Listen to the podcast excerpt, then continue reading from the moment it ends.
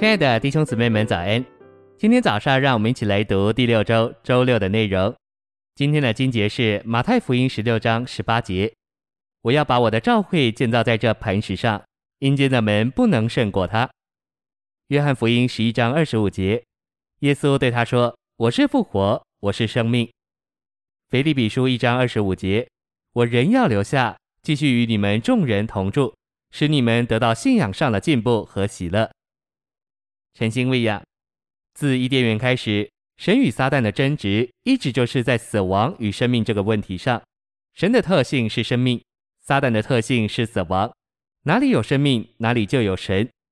基督与一切其他人的分别就是，其他人是死的，他是活着的，死亡摸不着他。神曾借着基督毁坏死，如今也使用教会为着同一目的。今天教会是神生命的器皿。蒙召来彰显他儿子复活的生命，并带人来认识这生命，赞美他的名。神从起初就给我们看见，教会所受的攻击是从哪一方向而来。我们要知道，攻击是来自阴间的门，就是死亡的门。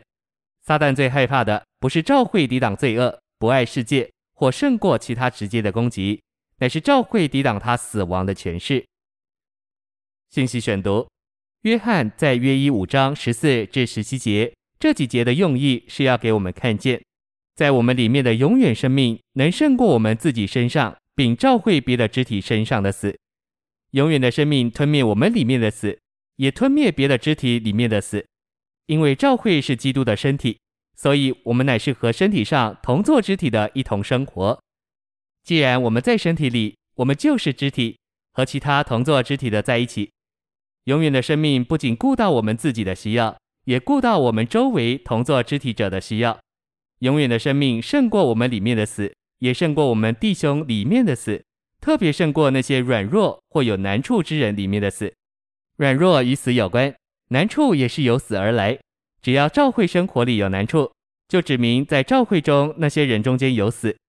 所以我们需要永远的生命来胜过吞灭这死。如果你比较刚强，另一位同作肢体的比较软弱，那么你就可以从里面将生命供应给软弱的，好吞灭他里面的死。约一五章十四至十七节指明，我们有永远生命的人，能将这生命传给人。这就是说，我们能成为永远的生命所借以供应给人的管道。我们能成为管道，让永远的生命从我们里面流出，并流到别人里面。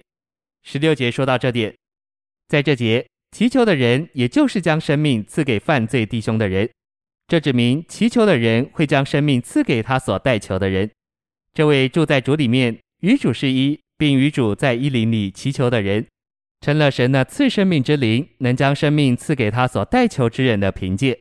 这是一件在神圣生命的交通里分赐生命的事。我们里面永远的生命是真实而实际的，一面我们能享受我们里面这永远的生命。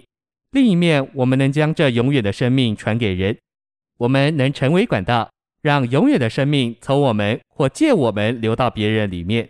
然而，成为管道让永远的生命流出给人的经历是很深的，不能肤浅的去做。我们若要成为永远的生命流出给人的管道，就必须在主里是深的，也必须因着在主的心里而认识主的心。我们若进到主里面到这样的程度，自然就会明白主对这位与我们亲近、犯了罪的弟兄的旨意如何，因为我们知道主对这位弟兄的光景旨意如何，我们就知道怎样为他祷告。